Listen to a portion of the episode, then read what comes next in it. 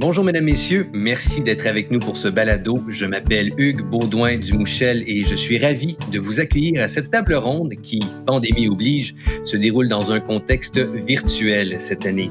Ce balado est réalisé dans le cadre de la série des conférences Maureen Bélanger.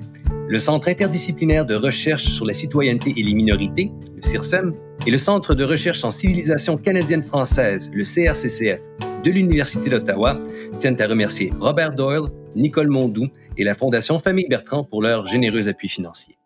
Alors, notre thème aujourd'hui pour cette table ronde est le suivant, l'évolution du journalisme en situation minoritaire au Canada dans le contexte du virage numérique. D'autant plus parmi mes invités, j'ai un expert de la déontologie journalistique, Marc-François Bernier.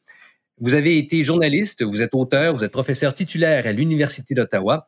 Parmi vos domaines de prédilection, mentionnant tout ce qui touche à la dimension éthique et déontologique du journalisme, vous avez publié livres et articles sur le sujet et de plus, vous agissez à titre de témoin expert en la matière devant les tribunaux. Bonjour, professeur Bernier. Bonjour. Benjamin Vachet, vous êtes titulaire d'une maîtrise en journalisme obtenue dans votre France natale. Vous cumulez plus de 15 ans d'expérience en journalisme, la plupart de ces années au Canada. Vous travaillez à TFO depuis 2014 et parmi vos domaines de prédilection, je mentionnerai la francophonie ontarienne et les langues officielles. Bonjour, Benjamin. Bonjour. Alors, je vous rappelle à tous deux notre thème, l'évolution du journalisme en situation minoritaire au Canada dans le contexte du virage numérique. Et je m'adresse à vous en premier lieu, professeur Bernier. Dans l'ensemble, les médias ont-ils bien su négocier ce virage numérique?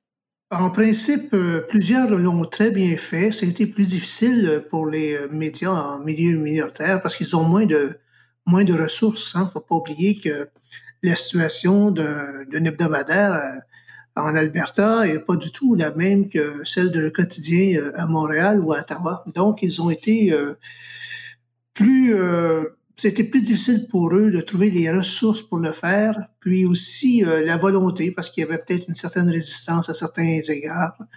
Et mais maintenant, ils n'ont pas le choix, ils sont obligés de le faire parce que c'est une question de vie ou de mort, de survie aussi. Même si euh, c'est pas évident qu'ils vont être capables de rejoindre toujours leur clientèle, leurs lecteurs qui sont répartis, euh, ces gens-là, dans plusieurs régions, euh, dans de grandes régions même, ou euh, un peu partout, et qui ont peut-être le sentiment de la fidélité ou de la loyauté un peu plus fragile dans ces circonstances-là. Oui, beaucoup de, de territoires à couvrir. A posteriori, qu'est-ce que ces médias auraient pu faire autrement selon vous?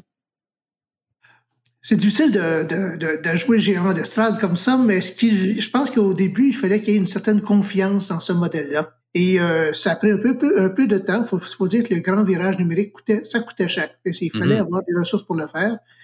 Mais euh, après ça, je pense que maintenant, ils n'ont pas le choix, ils l'ont tout fait. Mais je pense que c'était juste une question de, de rapidité puis de confiance dans ce modèle-là. Maintenant, ça pose la question du, du, modèle économique qui vient avec. Je suis sûr qu'on va l'aborder un peu plus tard. Mhm. Oui, sans doute. Ben, vous, Benjamin, donc, j'ai dit, ça fait plus de 15 ans que vous œuvrez dans le domaine du journalisme, surtout en situation minoritaire. Justement, vous, comment avez-vous vu le paysage médiatique évoluer depuis votre arrivée? Ben, c'est très, euh, très intéressant de, de regarder justement, euh, comme le, soulignait M. Bernier, à quel point on a vu progressivement les, médias changer un peu leur fusil d'épaule. Mais en, milieu minoritaire, là où ça a changé, je dirais, le, plus, c'est peut-être plus le, rapport avec le, le lectorat et le, parce que c'est un lectorat qui est quand même très très attaché malgré tout au papier. Le lectorat des journaux en situation minoritaire, euh, si on parle, de presse écrite, c'est un lectorat qui est un petit peu plus âgé. Donc c'est euh, la, la, différence pour nous journalistes, c'est la manière d'aller atteindre justement ce, lectorat quand on passe sur les euh, plateformes numériques. Euh, et ça, c'est tout un défi. Euh, parce que, euh, eh bien, comme je le disais, effectivement, le, les, les, les, lecteurs sont encore attachés au papier. Et je pense que euh, mmh. c'est aussi pour ça que les, journaux ont mis du temps et les médias, en règle générale, ont mis du temps à faire ce virage numérique, parce que ben, il reste quand même qu'ils doivent répondre à leur lectorat et s'assurer d'être lus. Donc, ce, qu'on voit comme différence, c'est le, le métier a quand même beaucoup changé. Euh, il y a peut-être moins de contact du fait du numérique et puis peut-être aussi parce que là en ce moment on est en pandémie euh, avec le lectorat de, de ce fait-là parce qu'on est plus derrière euh, un contenu numérique et puis notre travail nous comme journalistes il a changé aussi parce que eh bien il faut tenir compte de ça dans le flux de travail et je dirais même que ça ajoute une certaine couche de travail sur les épaules des journalistes. Oui, effectivement, tout journaliste maintenant doit être rompu aux médias électroniques. On ne peut plus espérer faire carrière en ne faisant que de l'écrit, je présume. Ça affecte vraiment votre travail? Oui, tout à fait, parce qu'il faut être multiplateforme. Puis je me souviens qu'au début où je suis arrivé, on commençait à parler de, de, journalisme multiplateforme, mais ça restait encore quand même un, concept assez vague. Euh, aujourd'hui, on est tous multiplateformes. Effectivement, comme vous l'avez dit, euh, ben, il faut euh, effectivement, bon, avant, quand on était un journaliste presse écrite, dans un journal en milieu minoritaire, il fallait savoir faire des photos, un peu de maquettes, et mmh puis bien évidemment écrire. Euh, mais aujourd'hui, il faut aussi eh bien, euh, être prêt à faire de la balado, être prêt à faire de la vidéo, euh, être rompu à l'exercice des, des, des, réseaux sociaux. donc, du coup, c'est quand même quelque chose de très différent et c'est, ça veut dire que il n'y a plus vraiment une spécialité presse écrite, télé, radio, comme on a pu le voir par le, par le passé. Et, et, comme moi, je l'ai vu quand j'ai commencé, moi, ma spécialité, elle est en, à l'origine en télévision. Aujourd'hui, ça aurait plus vraiment de sens d'avoir une spécialité uniquement en télévision il faut vraiment que les journalistes soient capables de toucher à tout. Oui, sans doute. Puis c'est une évolution qui s'est faite quand même assez rapidement. Euh, professeur Bernier, vous avez été journaliste il n'y a quand même pas si longtemps, mais même à votre époque, c'était pas aussi multiplateforme que ce l'est aujourd'hui, comme le dit Benjamin, n'est-ce pas? Pas du tout. Moi, j'étais vraiment dans, dans ce qu'on appelle le modèle l'ancien, l'ancien régime journalistique. Euh, L'ordre ancien dirait des, personnes aussi. Donc, euh, j'étais, moi, dans la presse écrite, je faisais beaucoup de politique à l'époque. Et euh, j'ai quand même mené pas mal de recherches euh, dans les dix dernières années euh, auprès de journalistes en milieu minoritaire. Et, eux-mêmes se sont plaints ou ils ont fait état de, de problèmes liés à l'alourdissement de la charge, le fait que d'abord qu'ils n'ont pas tout à fait les mêmes ressources qu'ailleurs pour faire face à ce grand défi-là, et aussi, comment dire, devenir habile sur les nouvelles plateformes, parce que faut pas oublier que euh, derrière le numérique, il y a aussi euh, toute la question de la gestion de données également. Mm-hmm. Il y a beaucoup de, de, de qualités mathématiques ou statistiques qui étaient vraiment inconnues de la plupart des journalistes autrefois. Et puis maintenant, ils sont obligés, en tout cas, d'avoir une certaine connaissance, au moins de la lecture des données, d'être capable de, de travailler avec une feuille de calcul, de faire certains travaux de base pour parfois rendre intéressante l'information qui autrefois, ils la disaient où il l'a montré un peu à la télévision parce qu'ils avaient un service d'infographie derrière eux. Maintenant, il faut qu'ils fassent tout. Et euh, effectivement, ça leur dit beaucoup la tâche. En fait, c'est ce qu'ils nous disent dans, les enquêtes également. Il y a aussi le fait que le numérique, ça évolue très rapidement. Donc, même si vous êtes, vous commencez à vous mettre effectivement à savoir faire des tableaux euh, euh, Internet, à faire un petit peu plus de Photoshop, parce que bon, ça pardonne moins une photo un petit peu trop, on va dire, plan-plan sur un, site Internet il y a, le fait que ces, technologies-là, elles évoluent très rapidement. Donc, même si on a l'impression d'être euh, à jour, ben, le, travail, et, là, je parle vraiment de technique, pas vraiment de, de c'est pas le, fond, mais la forme, elle change vraiment très rapidement sur le numérique, beaucoup plus euh, que par le passé quand on était journaliste. Hmm. Diriez-vous que les journalistes d'aujourd'hui doivent avoir des euh, compétences plus diversifiées, professeur Bernier? Ah, tout à fait, tout à fait. Euh, nous-mêmes, au programme de journalisme numérique à l'Université d'Ottawa, dès le début du programme, on a insisté pour qu'ils aient toujours des cours de méthode quantitative. Donc, qu'ils soient, euh, qu'ils aient la, capacité de comprendre les chiffres, les statistiques. Et euh, j'ai été journaliste longtemps, puis je me souviens dans la salle de rédaction où j'étais, j'étais un peu le vulgarisateur des statistiques parce que j'avais pris des cours de méthode de la recherche, j'avais travaillé sur SPSS très jeune. Et je me rendais compte qu'il y avait euh, vraiment un grand manque de connaissances euh, méthodologiques. Et j'étais dans une grande salle de rédaction pourtant. Donc, euh, dans les milieux minoritaires, souvent, c'est des gens qui qui n'ont pas cette chance-là d'être dans des grandes salles de rédaction. Donc, il y a un peu de solitude. C'est plus difficile de faire ces petits apprentissages-là par le contact avec des collègues.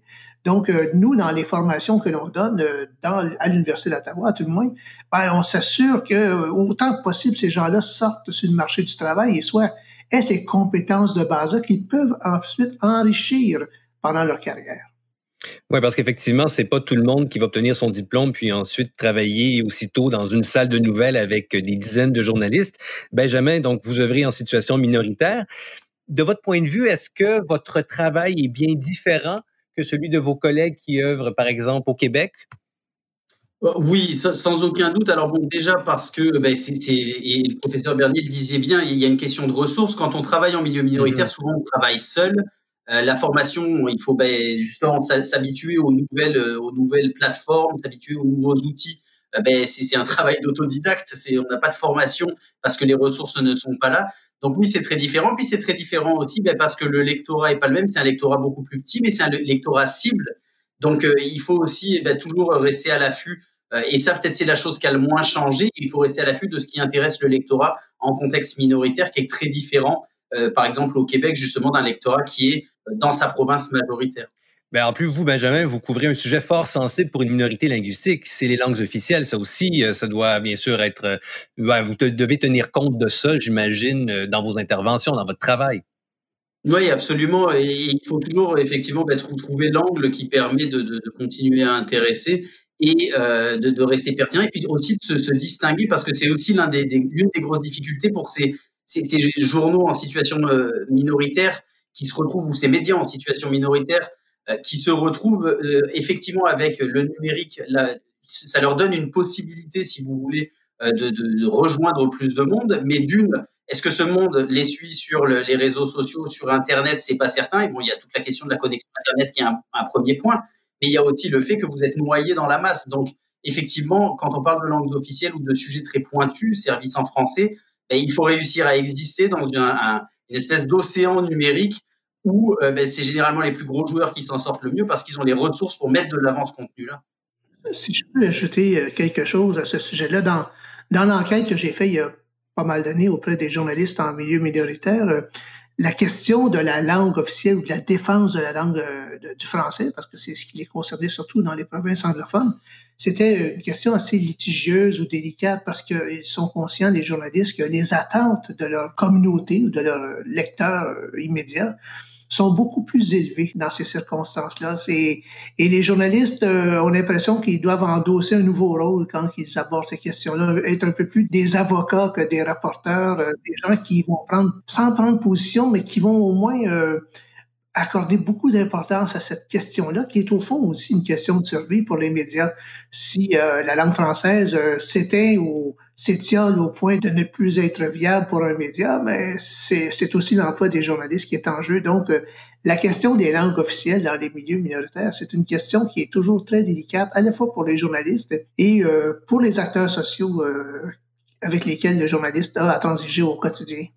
Ben oui, comme le disait, je voudrais rebondir là-dessus, mais comme le disait notamment un, de mes anciens collègues, ou en tout cas qui, est passé par TFO, euh, Adrien Quentin, et qui est bien connu en milieu minoritaire en Ontario français, justement, quand vous êtes journaliste en milieu minoritaire, sur la question du français, vous êtes effectivement, c'est plus un, journalisme d'opinion presque que véritablement un journalisme à proprement parler. D'une certaine manière, votre présupposé sera toujours plutôt pro-francophonie, peu importe ce que vous écrivez. Ouais, c'est ce qu'on appelle le journalisme engagé souvent également. Voilà, exactement. c'est un bon, c'est le meilleur terme. Sur le plan déontologique, professeur Bernier, est-ce que c'est défendable? Euh, c'est défendable, euh, écoutez, dans la mesure où les choses sont claires, euh, c'est difficile pour les journalistes de bien distinguer souvent parce qu'ils sont seuls dans la salle de rédaction. Quand on a plusieurs journalistes dans une salle, c'est facile de faire la, répartition des tâches. C'est-à-dire qu'il y a des journalistes qui font le, compte-rendu, la nouvelle, et il y en a qui font l'opinion ou l'éditorial. Euh, pour un même journaliste, ça devient compliqué et euh, ça fait beaucoup de chapeaux à porter. Ça peut de, porter à conséquence, ça peut à la limite un peu nuire à, sa crédibilité auprès de certains interlocuteurs, surtout de langue anglaise, parce que même si on, travaille en français, on fait affaire beaucoup avec des interlocuteurs de langue anglaise. Et euh, donc, ça peut poser un problème. La question qui se pose, c'est toujours la question de la transparence, de la divulgation. Est-ce mm-hmm. que les rôles sont clairs? Est-ce qu'ils sont bien euh, indiqués? Est-ce qu'on aide le public à faire la distinction entre la nouvelle et le commentaire? Euh, mais le journalisme engagé, euh, le journalisme d'opinion, ça existe depuis ça existe depuis 400 ans. Il faut pas oublier que on parle toujours du journalisme au singulier, mais en fait, dans la réalité, il y a plusieurs journalismes, il y a des journalismes et qui, qui cohabitent, hein, des rôles journalistiques différents. Mais souvent, on parle du journalisme au singulier, mais en réalité, on devrait toujours essayer d'en parler au pluriel. Mais ça me fait penser, bien sûr, au quotidien Le Droit, ici, dans la région d'Ottawa-Gatineau. L'historien Paul-François Sylvestre avait déjà parlé d'un média de combat. Il y a Le Droit, on pourrait même, euh, dans certains égards, citer aussi l'Acadie Nouvelle, donc des journaux qui défendent, en quelque sorte, le point de vue des, minorités euh, linguistiques. Est-ce que, bon, dans ces situations-là, où, par exemple, on avait vu Le Droit monter au créneau pour l'hôpital Montfort, tant que c'est transparent, donc, ça peut se faire?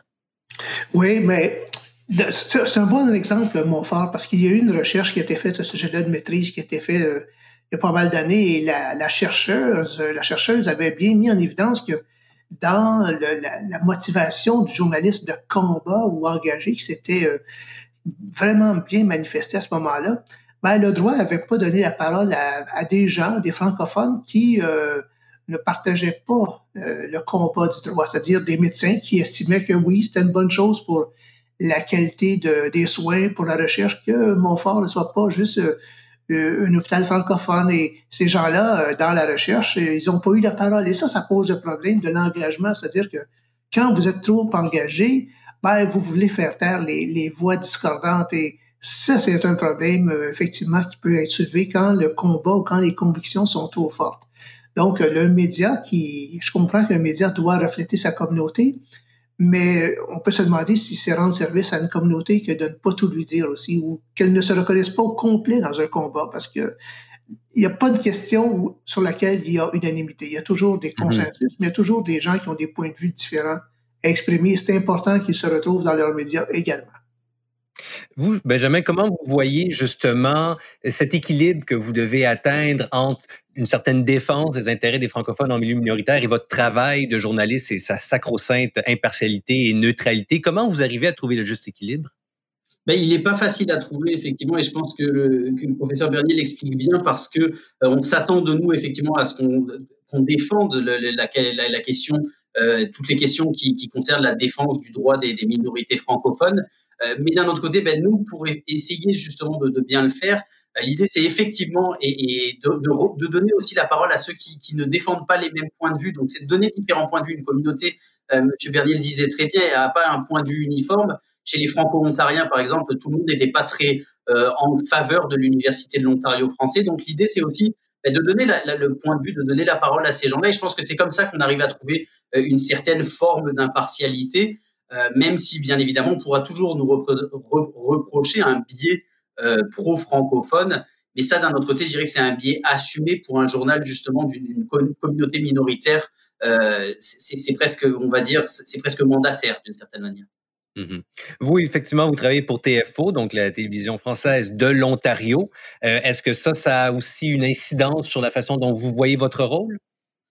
Oui, tout à fait, mais c'est aussi parce que, euh, et puis pour parler justement de, médias numériques, le, numérique a amené aussi, la, avant vous receviez des lettres de plainte, euh, le numérique a, donné une proximité avec le, lectorat qui fait que justement la pression est très forte sur les journalistes et, y compris euh, sur nous à TFO, les, gens n'hésitent pas à se plaindre beaucoup plus facilement de mmh ce qu'ils peuvent lire. Alors du coup, bah, effectivement, ça, ça, ça, ça, met une pression sur nous et ça se ressent dans notre travail. Euh, et bah, trouver ce juste équilibre, c'est, je dirais pas que c'est quelque chose qu'on arrive à faire une fois pour toutes. C'est, quelque chose auquel il faut penser euh, tous les jours, euh, quitte à, se fâcher, parce que l'un des problèmes aussi, ou en tout cas l'une des, réalités de l'univers journalistique francophone en milieu minoritaire, c'est la proximité avec les acteurs. on en est très très proche. C'est des gens que vous revoyez tout le temps. Alors bien évidemment, ben, quand vous écrivez quelque chose qui ne fait pas leur affaire, vous allez les recroiser et ça peut être sujet parfois à, des certaines tensions, on va dire. Mmh. Et entre-temps, bien sûr, ceux qui euh, défendent les intérêts de vos interlocuteurs vont peut-être justement vous prendre à partie sur Twitter ou sur les autres réseaux sociaux. Ça aussi, vous avez ça en tête, je présume.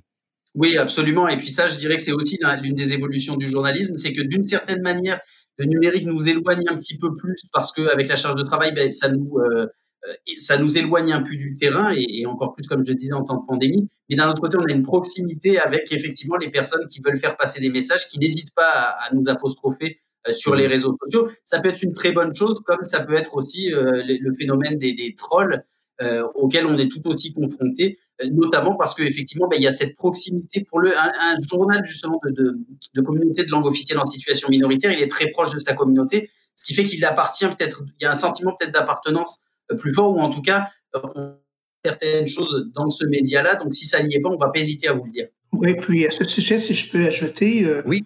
c'est vraiment le, ce qu'on appelle le phénomène du cinquième pouvoir. Hein. Les médias, depuis euh, deux ou trois cents ans, sont qualifiés, ils se qualifient aussi de quatrième pouvoir. Et traditionnellement, comme je vous disais, moi, je viens d'un peu de l'ordre ancien, donc le public était assez absent de nos préoccupations. Il était il n'était pas, entre, entre, guillemets, encombrant dans notre travail. Euh, on entendait rarement parler. Moi, quand je recevais une lettre ou deux euh, au journal où j'étais, euh, je trouvais que c'était une grosse semaine. Là. Et puis, mais maintenant, avec les médias avec les médias sociaux, là, on voit bien que le public était pas passif. Il était, il était dans une, dans une position de passivité ou de silence, mais il n'en pensait pas moins pour autant. Maintenant, on le sait ce qu'il pense, il nous le dit et c'est un, c'est comme le chien de garde des chiens de garde, le public, dans certaines circonstances, bien sûr avec les excès, parce qu'il y a une parole très profane chez le public, mais il y a aussi une parole d'expertise. Et ce qu'on se rend compte dans la recherche, moi j'ai dirigé un ouvrage collectif qui s'appelle justement le cinquième pouvoir, et on se rend compte que c'est un, c'est comme un dispositif euh, très spontané de, de co-régulation. Euh, quand euh, les journalistes font pas bien le travail, en tout cas du point de vue du public, mais ils en ont vite un écho. Euh, ça passe pas nécessairement par le Conseil de presse ou le Conseil canadien des normes de radio-télévision ou l'Ombudsman de Radio-Canada.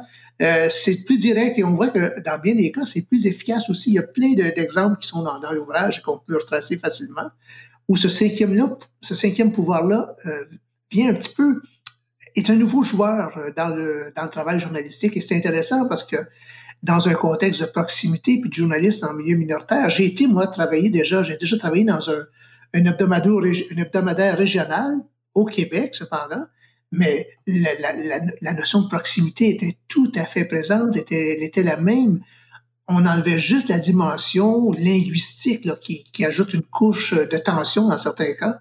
Mais cette proximité-là, je la sentais quand j'étais dans un village où je travaillais, puis je rencontrais euh, le, gérant de la Caisse populaire, qui était également le président du conseil euh, municipal et en même temps le président du conseil euh, scolaire de la place. Euh, veut, pas, on, était en contact avec ces gens-là et les médias sociaux, ce qu'ils ont fait, c'est qu'ils ont un peu rapproché le public des journalistes, même dans les médias en milieu minoritaire. Mmh. Ben justement, je vous cite, professeur Bernier, en milieu minoritaire, les préoccupations de la communauté et de ses membres semblent prendre plus de poids, ce qui pourrait humaniser le travail. Benjamin Vachet, qu'est-ce que vous en pensez? Sentez-vous que votre travail est plus humain du fait que, comme vous l'avez dit, vous côtoyez vos intervenants sur une base régulière?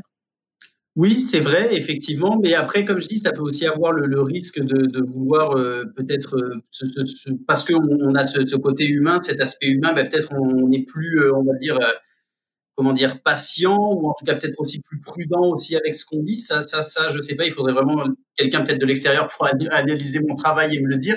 Mais, mais oui, effectivement, c'est quelque chose qu'on sent. Après, tout dépendant bien évidemment des sujets, parce que euh, il y a des choses qu'on a plus de mal à humaniser quand c'est plus des concepts, des questions de loi, etc. Mais quand on parle de véritablement les, les, effets de la loi, si je parle de la loi sur les services en français, c'est vrai qu'on a, on a une, une, approche qui est très humaine euh, parce qu'on a ce contact très, très, on a cette proximité avec le lectorat. Dans sa thèse de 2011 que vous avez dirigée, professeur Bernier, la chercheure Marie-Hélène Eddy abordait le rôle d'analyse et d'explication du média minoritaire. Selon vous, a-t-il une fonction pédagogique? On parlait avec Benjamin d'humaniser le travail, justement, mais aussi une question d'explication, d'analyse. Cette fonction pédagogique-là, euh, il l'a certainement, et je dirais, même que tous les médias devraient l'avoir, euh, surtout dans un contexte où il y a beaucoup euh, d'hostilité, de méfiance envers les médias. Euh, je pense que cette notion-là de, pédagogie, de vulgarisation, euh, de reddition de comptes euh, devrait être le lot de tous les médias, grands et petits, dans quelque milieu que ce soit. En milieu minoritaire, je vous dirais que c'est quasiment incontournable. Hein. D'une part, il y a des les journalistes sont plus proches de leur communauté. Il y a ce que j'appelle aussi une, une pression communautaire qui s'exerce sur les journalistes, donc ils doivent y répondre, ils doivent euh, expliquer à bien des égards, et ça je l'ai vu dans une de mes recherches, qu'ils sont pas là pour être le porte-parole de la communauté dans toutes les circonstances, et que dans certains cas, euh, il faut dire à la communauté les vérités qu'elle ne veut pas entendre. Donc, euh, il faut expliquer ça parce qu'il y a pas mal de malentendus qui, sont à la base de, la méfiance puis de l'hostilité qu'on voit envers les médias, peut-être moins dans les milieux minoritaires, mais c'est quand même présent, cette hostilité-là. Elle est, elle est beaucoup plus grande aux États-Unis ou ailleurs dans, le monde, mais elle n'est pas absente non plus euh, sous prétexte qu'on est dans un milieu minoritaire. Et euh, cette notion-là d'explication, de, pédagogie, d'éducation média, euh, je pense qu'elle elle est plus facile à faire dans un petit milieu où les bon, sauf en temps de pandémie bien sûr, mais dans un milieu où les interactions physiques hein, euh, sont plus importantes. ce qu'on parle surtout les journalistes qui vont aux événements, qui couvrent les événements, le, et non pas le journaliste assis comme on dit autrefois. Mais, mais si je peux intervenir là-dessus, on veut garder ce, côté justement pédagogique, mais c'est pas si facile quand même à expliquer parce que encore une fois, vous croisez des gens que vous revoyez à chaque fois. Euh, on, on, comprend pas toujours que le rôle d'un journal, c'est pas nécessairement d'être une sorte de vecteur de des communications de euh, telle ou telle personne. Euh, les gens peuvent le prendre aussi beaucoup plus personnellement par, du fait de cette proximité et qui vous voient souvent que euh, bah, si vous écrivez quelque chose qui fait pas leur affaire, ils ont l'impression que ça devient quelque chose de personnel.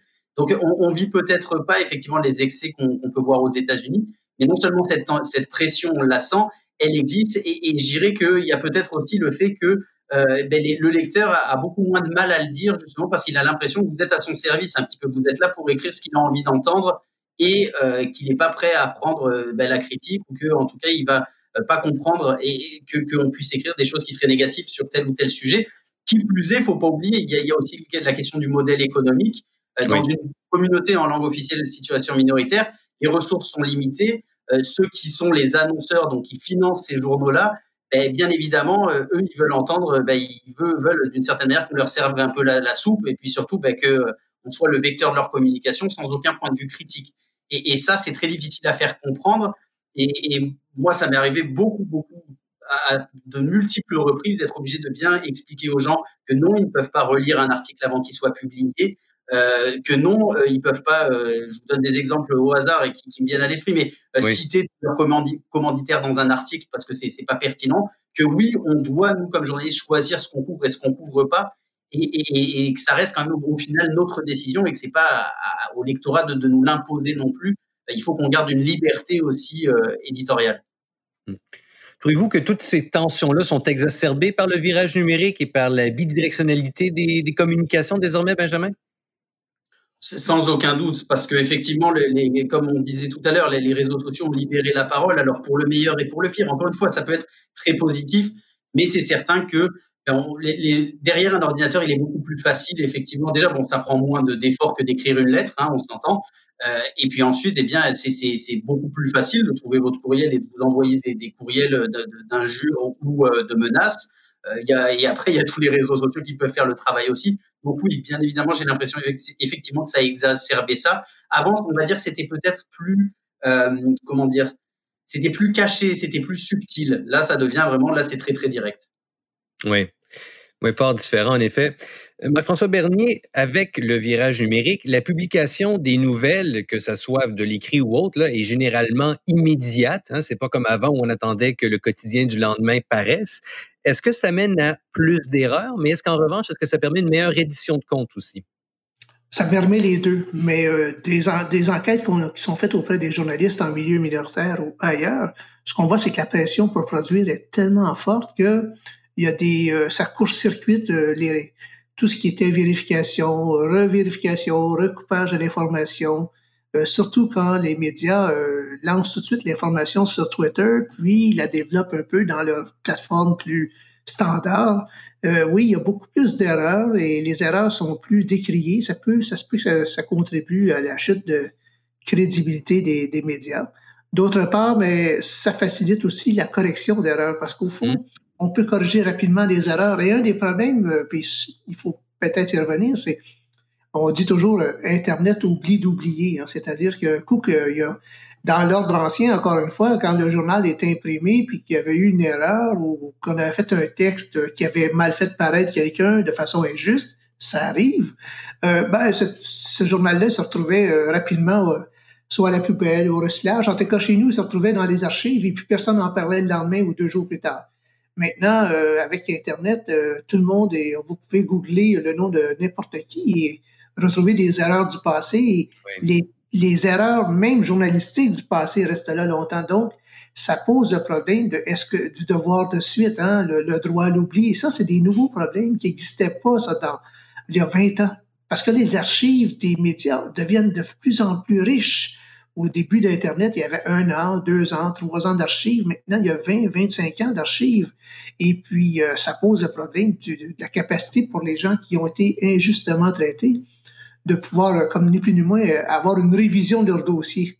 Et ça, c'est une problématique qui, va être sûrement présente dans tous les médias et qui va l'être de plus en plus. Et ça, c'est une nouvelle problématique qu'on n'avait pas avant le numérique. C'est, c'est vraiment quelque chose d'unique dans l'histoire du journalisme à ma connaissance. Benjamin, juste entre vous et nous, là, est-ce que vous trouvez que vous avez assez de temps pour bien faire votre travail? Non, pour être très honnête avec vous, non. Euh, même si j'ai la chance, le média pour lequel je travaille n'est pas un média qui, euh, qui est basé sur la quantité et sur l'idée de, mm-hmm. d'en sortir le plus possible. Mais malgré tout, il y a beaucoup de dossiers qui prennent des vérifications. Il y a, alors, des fois, quand vous écrivez un dossier, c'est sûr que vous vous laissez plus de temps. Mais il y a quand même beaucoup de fois où vous êtes obligé de sortir la nouvelle le plus vite possible parce que, comme on l'a dit, le numérique, c'est ça, c'est la vitesse. Et ça, ça touche aussi euh, les, les, les, les, médias en, situation minoritaire. On doit, on n'échappe pas euh, à ça. Et, effectivement, eh ben, c'est la partie euh, vérification prend des fois le bord. Puis si, si, je peux me permettre aussi, c'est aussi peut-être ce qui explique la difficulté pour les médias en situation minoritaire de, de faire ce virage-là, c'est que la rapidité les a poussés à sortir du contenu qu'ils auraient gardé pendant une semaine pour sortir dans un journal qui ensuite aurait pu eh bien euh, amener de la pub, etc. Donc c'est très difficile pour eux. Maintenant, qu'est-ce qu'ils mettent dans, leur euh, journal? Il y a vraiment besoin de se réinventer et pas que nécessairement sur le support, c'est même sur le, fond. Ben, si je peux ajouter, moi je suis, euh, c'est pas. L'exemple que je vais vous donner n'est pas relié au, journalisme minoritaire, mais c'est le même même phénomène.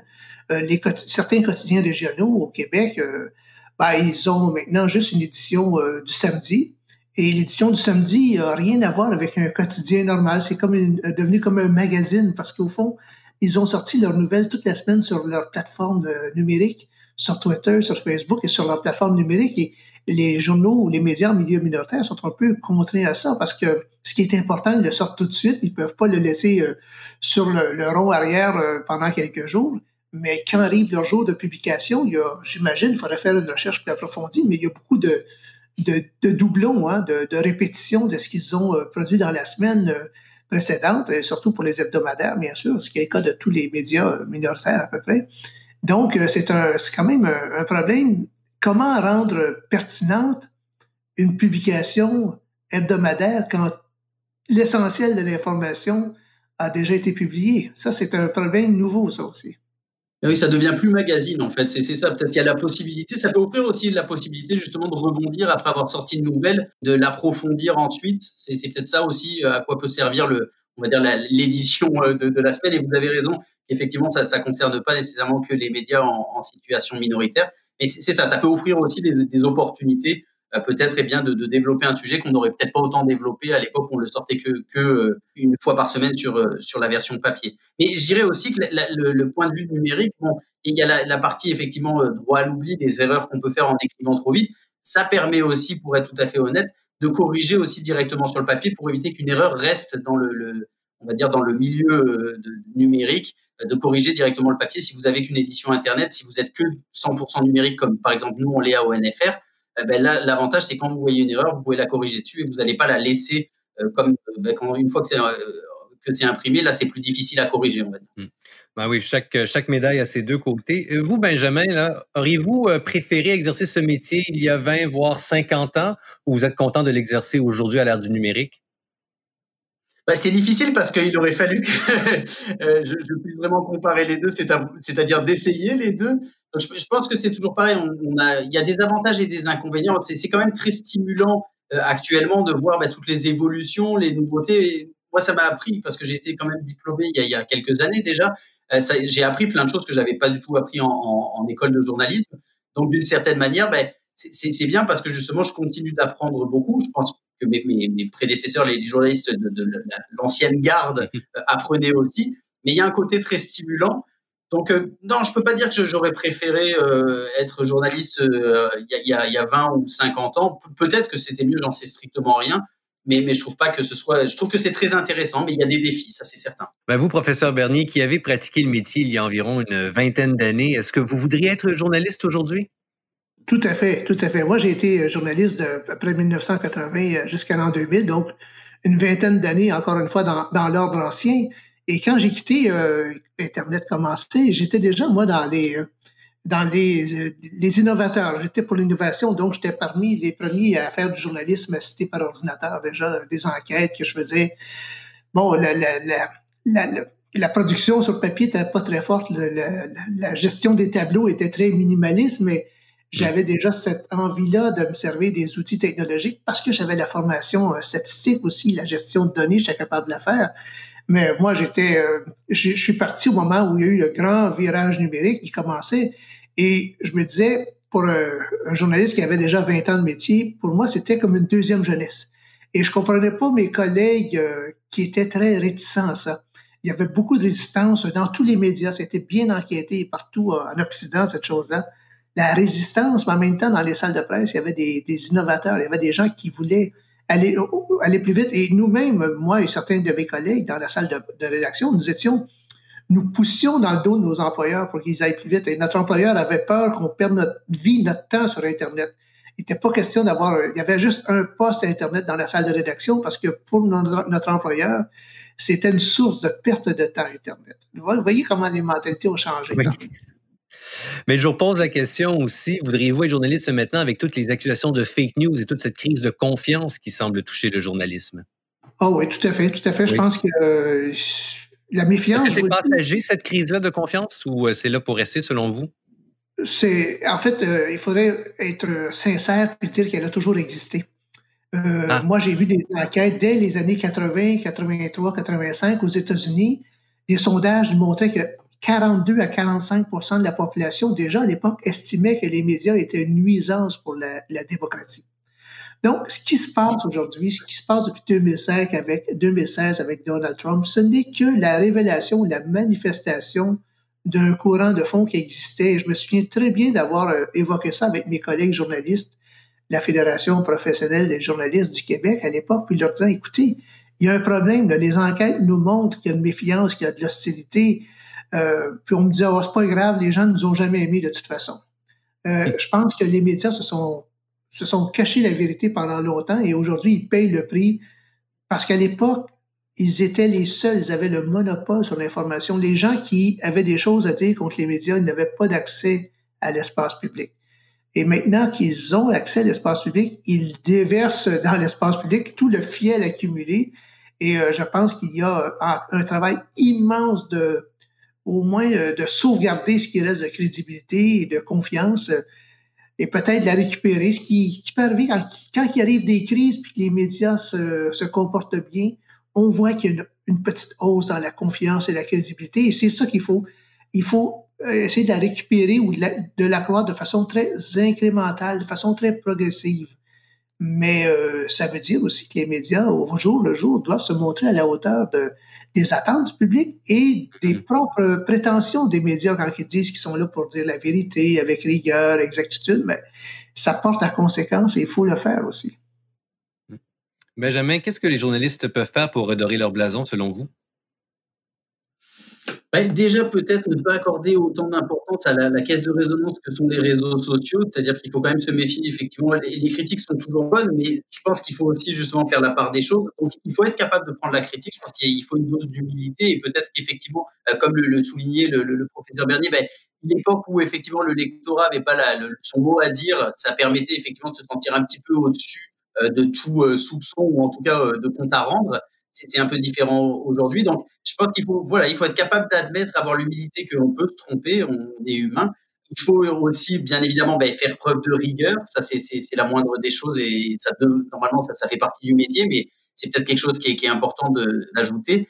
Et puis, d'un autre côté, il y a aussi la responsabilité, ben, pas que des journalistes, mais aussi des institutions qui les, les, les emploient, en leur donnant les moyens justement de cette rigueur. Et ça, je dirais que c'est, bien évidemment, les journalistes ont leur part à jouer, mais il y a aussi effectivement, ben, il, y a, aussi après toute la structure qui doit euh, les aider à le faire.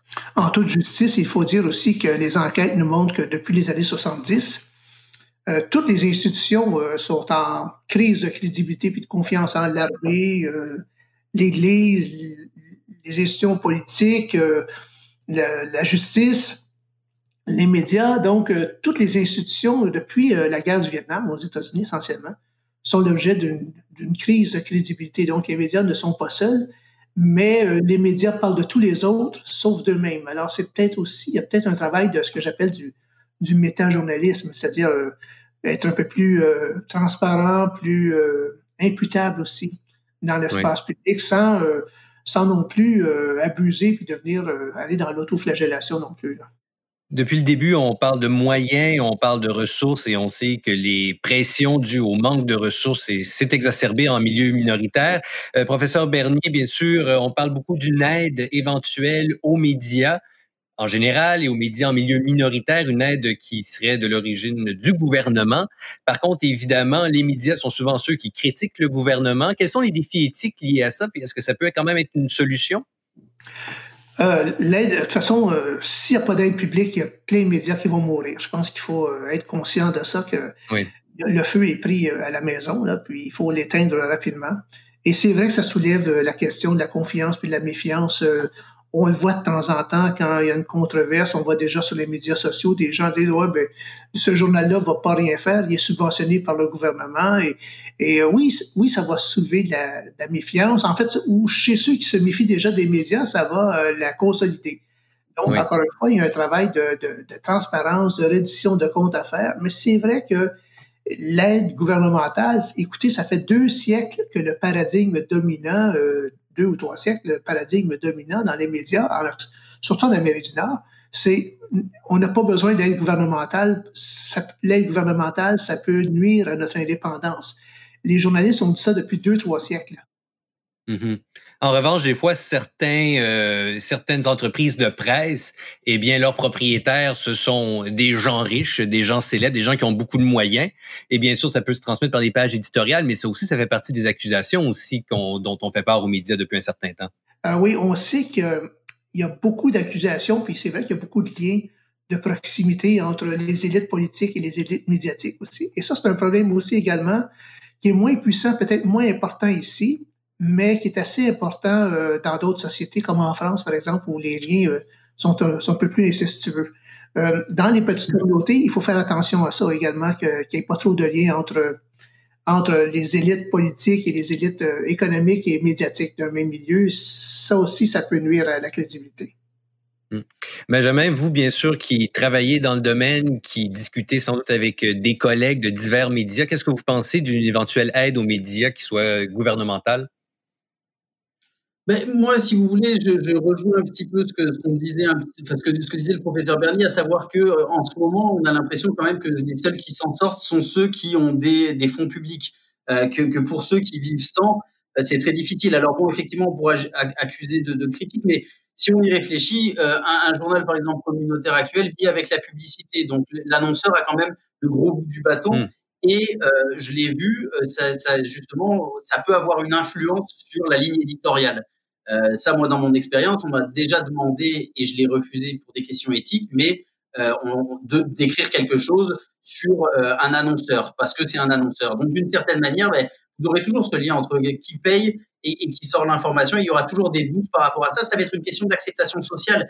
C'est-à-dire que si on, admet qu'on a besoin des médias et que effectivement ils ont un rôle important à jouer, ben, il faut trouver un mécanisme qui fasse que ce soit acceptable et que ce soit quand même que, que, ça garde une certaine distance entre euh, le gouvernement qui aide et euh, le journal qui reçoit cette aide. Mm-hmm. Si on regarde par exemple Radio-Canada, euh, ils ont beau avoir une aide publique, c'est une, une, institution publique, ça ne les empêche pas de bien faire leur travail. Donc pourquoi ça empêcherait pour un journal communautaire de bien faire son travail? Donc d'une certaine manière, c'est un argument qui, qui, va créer de la méfiance, mais comme l'a dit le professeur Bernier, ça crée de la méfiance chez des gens qui se méfient déjà. Après, il y a des mécanismes peut-être qui sont préférables à d'autres. Une aide, un, une injection directe d'argent, effectivement, ça, d'une, c'est peut-être pas nécessairement durable, ça peut changer au gré des gouvernements. Il pourrait y avoir le principe, par exemple, de, crédit d'impôt, ça, ça peut être une solution qui est peut-être un petit peu plus, euh, comment dire, euh, facile à, accepter pour la, majorité de la population euh, en l'expliquant tel quel. C'est-à-dire, on pourrait avoir les produits de la culture et rentrer dedans les médias qui sont moins taxés peut-être que d'autres ou effectivement qui, qui bénéficient d'aide en matière de crédit d'impôt et ce serait peut-être du coup ce serait peut-être plus facile de garder cette distance-là. Mais c'est sûr qu'il y aura toujours le, risque et qu'il y aura toujours la, crainte que ça, ça, puisse nuire ensuite euh, à euh, la, crédibilité du journal, où on est toujours l'idée en tête de dire ah, bah, ils écrivent ça là-dessus parce qu'ils ont reçu de l'argent de ce gouvernement-là. Ça, mhm. Si je peux me permettre, il y a un mythe hein, dans, au milieu, dans le milieu médiatique, c'est que les journalistes sont indépendants. les journalistes n'ont jamais été indépendants parfaitement. Ils ont toujours subi des pressions soit de leur employeur, soit des annonceurs, dans certains cas des politiciens aussi, mais c'est moins le cas dans notre régime.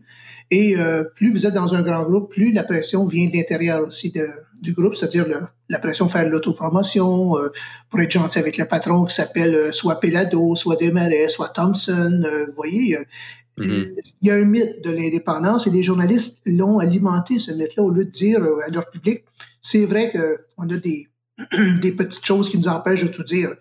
Donc, les gens se méfient à partir du moment où vous leur dites non, nous sommes parfaitement indépendants, mais que dans le concret, ils voient bien qu'il y a des choses qui devraient être publiées qui ne sont pas publiées. Pour ce qui est de l'aide publique, le défi, c'est de trouver des critères objectifs. Et la question aussi, c'est quel journalisme on va euh, subventionner ou aider? Est-ce qu'on va euh, donner de l'argent pour avoir plus d'opinions? Est-ce qu'on va euh, prendre des fonds publics pour avoir plus de chroniques sur les téléromans? Sur mm-hmm. la couverture des sénateurs euh, d'Ottawa ou du Canadien de Montréal, où on va donner des crédits plus spécifiques à la production d'informations d'intérêt public. Et moi, je pense que le vrai débat est un peu là. C'est pas nécessairement est-ce qu'on est-ce qu'on donne, est-ce qu'il y a des aides publiques ou pas, mais à quoi va servir l'aide publique? Parce que les ressources financières d'un État sont pas illimitées non plus. Il y a une gestion responsable de ces ressources-là et, et veut, veut pas, euh, les médias vont être obligés de justifier l'usage qu'ils font des fonds publics aussi.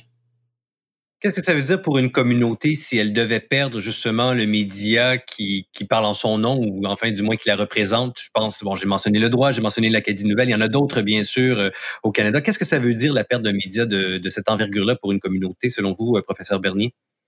Parce que la recherche nous dit encore une fois aux États-Unis, euh, ça a été assez bien démontré que ailleurs aussi, mais surtout aux États-Unis, quand il n'y a pas de, quand il y a un désert médiatique, comme on les appelle, quand une région n'a plus de médias, ben, elle disparaît de, l'écran radar des gouvernements, des décideurs politiques, parce qu'au fond, vous savez comme moi que les décideurs vont toujours au plus pressé, et ça prend euh, des, souvent il faut qu'ils soient interpellés dans l'espace public pour réagir à des problèmes. Or, s'il n'y a plus un média pour être le porte-parole ou le porte-voix, au moins manifester dans l'espace public des préoccupations d'une région, ben, le décideur ou le législateur, va, il va regarder, euh, il va s'occuper des régions où ça fait plus de bruit. Et ça, c'est assez bien démontré que quand une région est dans un désert médiatique, elle profite moins de, de retombées gouvernementales, de subventions, d'aides particulières. C'était ah bien démontré aux États-Unis. Donc, imaginez une grande partie de n'importe quelle province en dehors du Québec où il n'y a plus de médias, où il n'y a plus personne pour porter la parole d'entrepreneurs, d'artistes, de, créateurs, même de législateurs municipaux. Et vous allez voir que, du coup, leurs problématiques, euh, ben, ils vont être effacés de l'écran, de l'écran radar des gouvernements parce qu'ils sont toujours en train de gérer les crises un peu partout. Donc, ils vont gérer la crise euh, euh, des gens qui parlent le plus fort et qui sont les plus volubiles ou les plus bruyants dans l'espace public. Benjamin, si je vous demandais votre plus grand défi à court et moyen terme en tant que journaliste en milieu minoritaire dans un contexte de médias numériques, ça serait quoi? C'est une vaste question. Ben, ce serait la, question de, l'avenir, parce qu'effectivement, euh, comme vous l'avez dit, pour euh, les, médias euh, francophones en situation minoritaire, c'est sûr que la, situation est, rendue difficile par la pandémie et elle est rendue difficile en règle générale du, fait du, virage numérique, du fait de, continuer à être d'une pertinent, mais surtout de, continuer à être visible. et puis d'un point de vue, ben, je dirais plus, plus personnel pour, pour mes collègues comme pour moi, euh, c'est la question aussi euh, de euh, comment dire d'avoir les ressources, de bien faire son travail. c'est difficile et ça, je dirais pour les, ça, ça touche vraiment les, journaux francophones en situation minoritaire comme les journaux locaux en règle générale. C'est que ben, la, difficulté, c'est de garder ces journalistes. Moi, j'en vois beaucoup de mes collègues qui finissent par quitter le métier parce que ben, c'est il faut être très dédié à cette tâche-là. Mm-hmm. C'est de réussir à et à intéresser encore des gens pour continuer à faire ce métier-là. Ça, c'est quand même un défi parce que c'est pas si facile que ça de trouver des journalistes ou des gens qui veulent vraiment s'inscrire dans la durée. Et d'un autre côté, c'est un peu la base de la qualité d'un média d'avoir des journalistes expérimentés ou d'avoir des journalistes qui restent un petit peu longtemps. Donc, euh, c'est peut-être ça, effectivement, que je verrais comme, comme défi principaux. Hmm. Ben, c'est bien intéressant. Écoutez, on vous souhaite des ressources à la hauteur de vos aspirations. Benjamin Vachet, Marc-François Bernier, c'est tout le temps que nous avions. Merci beaucoup. Merci à vous. Au revoir, merci. Merci d'avoir été des nôtres. Ce balado était réalisé par le Centre interdisciplinaire de recherche sur la citoyenneté et les minorités, le CIRSEM, et par le Centre de recherche en civilisation canadienne-française, le CRCCF, de l'Université d'Ottawa. À la réalisation, Marie-Hélène Frenette-Assad. Mixage et montage, Roxane Potvin. À l'animation, Hugues Baudouin Dumouchel. Merci beaucoup. À la prochaine.